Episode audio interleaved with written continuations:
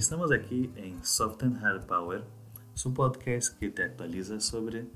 los casos de política internacional y básicamente también lo que está pasando ahora en la época de la pandemia. Hoy día vamos a comentar un poco sobre la reunión que tuvo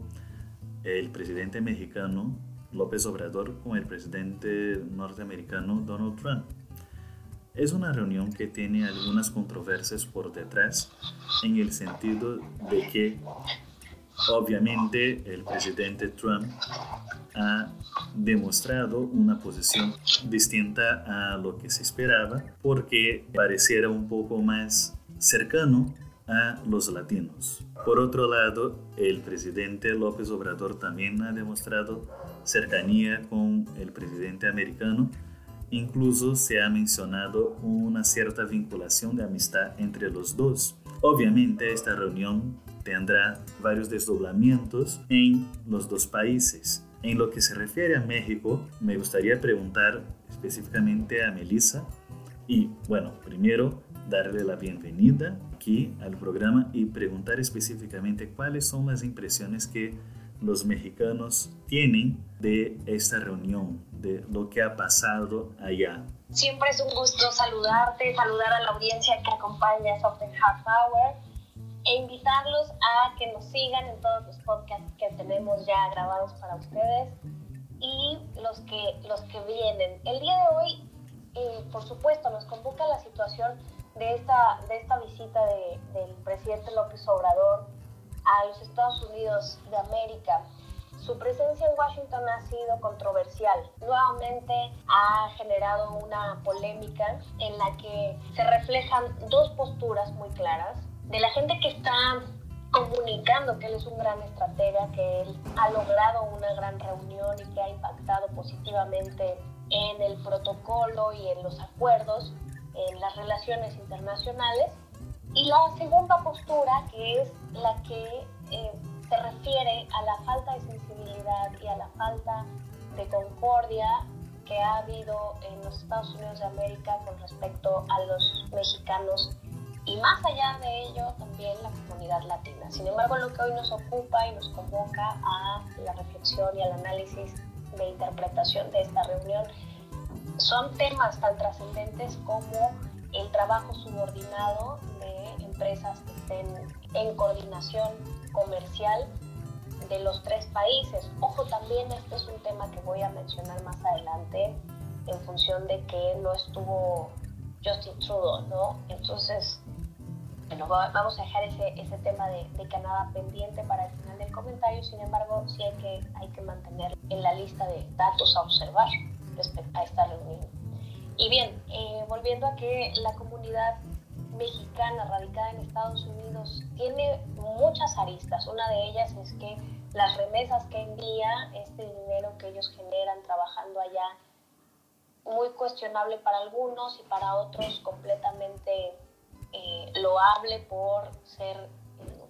eh, una manera honesta de vivir, aun cuando les faltan trámites administrativos en materia migratoria. Todos estos trabajadores que están allá y que envían a sus familias una cantidad de dinero importante que se cuenta dentro de dentro del Producto Interno Bruto y, otras, y otros conceptos económicos eh, bastante específicos para, para el desarrollo de, de, una nación, pues bueno, es una, es una cuestión de suma, de suma importancia, porque es gente que no pudimos como país, como una nación con, con desarrollo, con políticas públicas, con medidas programáticas, retenerlos a ellos aquí, que no pudimos en, en buena medida eh, darles lo que ellos aspiraban, aun cuando tengan o no preparación eh, educativa, aun cuando tengan o no acceso a servicios de salud, pues lo único que refleja esto es que ellos querían ir más allá de lo que podían, a, lo que tenían acceso aquí en, México. Entonces, bueno, es, es, importante revisar que, que estas dos posturas de aplaudir la manera en la que se ha desenvuelto esta reunión de parte de Andrés Manuel López Obrador en torno a, Trump y los que, que lo, lo, rechazan completamente porque Trump ha sido muy, muy duro con, con las políticas públicas hacia nosotros, con las políticas eh, migratorias, con, la, con este, no solamente el discurso, sino también con, con sus acciones. Ese muro que no se ha dejado de construir, que no se ha dejado de mantener en una propaganda mm, más que política en los hechos, eh, es, muy, es muy triste, es lamentable para una población que aspira a ser como alguien que está en contra de su misma, de su misma gente. Entonces, bueno, ahí queda el análisis. Y como nota que habíamos dejado eh, pendiente con relación al tema de Canadá, a mí me parece sumamente delicado que siendo un acuerdo trilateral una de las partes. Cuando, hay, cuando un acuerdo tripartito, pues bueno, se, se, se pretende que todo el tiempo en la comunicación estén todos involucrados. En, este caso, los, los tres mandatarios. Sin embargo, no fue el caso en esta reunión. Se decía que iba a ser con otros fines. En fin, terminó siendo sí protocolaria y sí de celebración del TIMEC, lo cual eh, vuelve eh, un, poco, un poco complejo el análisis en relación a, a, qué es lo que va a pasar con Justin Trudeau respecto de esto, qué manifestaciones va a hacer, o se va a minimizar completamente que, que se hayan reunido y se va a dejar como un acto pues, meramente simbólico que ahí a lo mejor a quien realmente le convenía era a Trump y que a lo mejor en el, en, el colateral sea un beneficio para la industria mexicana de pronto. La verdad, habrá que, habrá que continuar en el análisis, habrá que ver cuáles son todas las posturas, todas las aristas de, de, las implicaciones que trae como consecuencia esta reunión y este, este acuerdo, porque no hay que perder de vista que estuvieron allá empresarios mexicanos, también con, con gente de, de, la alta dirección en, en, Estados Unidos, de muy alto nivel en la toma de decisiones. Entonces, bueno, pues vamos a seguir eh, en el análisis, si así lo permite la audiencia, querido Fabricio. Adelante, muchas gracias por la pregunta. Perfecto. Y la cuestión también de Trudeau es bastante importante aquí, ya que la imagen que Canadá siempre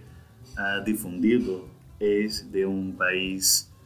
solidario, de un país abierto a las diferencias, de un país de igualdad. Y justo en la reunión en que los dos presidentes que podrían tener puntos divergentes, Canadá, que tiene esta imagen, no haya participado. Pero bien, aquí también hay el tema que se ha comentado de alguna forma, que no solamente es un caso de México, pero de toda Latinoamérica, de las dos posturas básicamente que se imponen en la región. Una postura favorable a los norteamericanos y una postura en contra de los norteamericanos, que en general se atiende por el nombre de movimiento anti-yang. Obviamente este movimiento remonta hace muchísimo tiempo, podríamos decir que hasta parece una, un, recuerdo de la Guerra Fría. Sin embargo, a pesar de la Guerra Fría haber terminado hace muchísimo tiempo, por lo menos de manera formal y clara, percibimos que ella parece aún tener cierta influencia, por lo menos en la imaginación y en la sociedad latinoamericana y pareciera que no en Estados Unidos, pero hay síntomas de que todavía sigue esta cuestión en el imaginario también de Estados Unidos en este momento. Bueno, eh, Melissa, solo para finalizar entonces esta parte, considerando los dos lados que hay, has comentado un poco y básicamente esta cuestión de la visión diplomática que muchas personas tienen de la visita de López Obrador y hay otros grupos que cree que la verdad no es tan diplomática sino una subordinación. ¿Cuál es? Bueno, pues en relación a que no hubo, no hubo una subordinación, o sí la hay, porque hay muchos cuestionamientos, y bueno, como ya lo comentamos, dos posturas muy claras. Eh, una, que, una que reconoce un liderazgo y que reconoce una, una buena, una buena negociación, y el otro que, eh, que no está de acuerdo en, que se haya hecho de esta manera ni, ni en este momento, y que bueno, también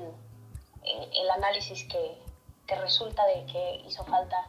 una de las, de las tres partes que encabeza este acuerdo. ¿no? Bueno, em, hay, hay, un tema ahí con, el, con relación a los empresarios en el que, si bien tú ya referiste a este movimiento anti-yankee, en el que no es de ahorita, no es de, de, la década pasada, sino ya tiene bastante más tiempo que se forjó esta, esta idea, esta tendencia de, de, rechazo ante, las, ante lo que fueron las 13 colonias y, que se convirtieron en, en, la potencia mundial que hoy es Estados Unidos de América, em, pues bueno, eh, podría poner eh, en contra esta situación, en contra de Andrés Manuel López Obrador, eh, a, la gente que, que sigue esta filosofía anti-yankee, ¿no? Sin embargo, también está mandando un mensaje. Eso sí, sí lo, sí lo quiero puntualizar en relación a que él está mandando el mensaje de que se puede sentarse con los empresarios, tanto mexicanos como, como una, una clase política y de negocios que, que pretende hacer los acuerdos correspondientes para un desarrollo en los próximos años, pues nos está diciendo que se está abriendo tal vez no una puerta, pero sí una ventana en la que, en la que se puede transminar la luz y una ventilación que tanta falta le hace a la economía, no nada más mexicana y no nada más eh, estadounidense o canadiense, sino que puede ser de mucho beneficio para toda América. Recordemos que eh, México ha sido eh, un, un, gran aliado de Centro y Sudamérica para incorporarse a los negocios y si bien se habla de empresas completamente mexicanas en, algunas notas, pues no hay que perder de vista que eh, en los testimonios notariales puede caber perfectamente objetos sociales que den, eh, que den beneficio a que, a que los, los apoderados legales, los, los socios inversionistas, los propios trabajadores, sean no solamente mexicanos, ¿no? sino que involucren mucho más que, que una sola este, que una sola nacionalidad. Entonces, ahí hay que ver qué actos de administración van a estar eh, manejándose a través de, los negocios que se vienen de aquí en adelante. Hay que observar también el impacto que se tendrá en la legislación de todas estas eh, naciones, de las tres naciones involucradas, con relación precisamente a la propiedad intelectual, al tema de los manejos en las aduanas, evidentemente un impacto fiscal que va a haber con todo lo relacionado a los impuestos que vendrán o que, o que se van a omitir. Eso, eso hay que estar muy pendientes para que no solamente se analice, sino que derivado de esa interpretación puedan hacerse las acciones de inconstitucionalidad en el caso de México que se correspondan en el tiempo y la forma que se requiere para, para defender los derechos pues, de, de los interesados y bueno, una serie de manejos que vendrán eh, como resultado de esta, de esta negociación. El comercio eh, exterior, por supuesto, la situación de migración que debe estar aparejada con toda esta circunstancia de la, de la cercanía y, de, del, y del acuerdo, del tratado. En fin, habrá que, habrá que ver que no estemos precisamente subordinados a un capricho y que mejor estemos eh, obteniendo un beneficio como, como una nación que busca el desarrollo que, al, que, al que muchos han aspirado y por eso han, han, han estado en calidad de migrantes en, Estados Unidos e incluso, ¿por qué no decirlo también, en Canadá? Exactamente. Eh, y recordar que siempre cualquier tratado de libre comercio o cualquier integración que se trate de realizar tiene siempre una propuesta interesante de beneficio a las dos partes, pero hay que verificar si en la efectividad se vuelve beneficiosa, porque es el objetivo principal para las dos partes, y también si no queda simplemente en actos protocolares, que también en el caso de Latinoamérica hay muchos casos de integraciones que se quedan en la formalidad, pero no en, en la práctica. Entonces, también hay que ver esta parte más práctica de,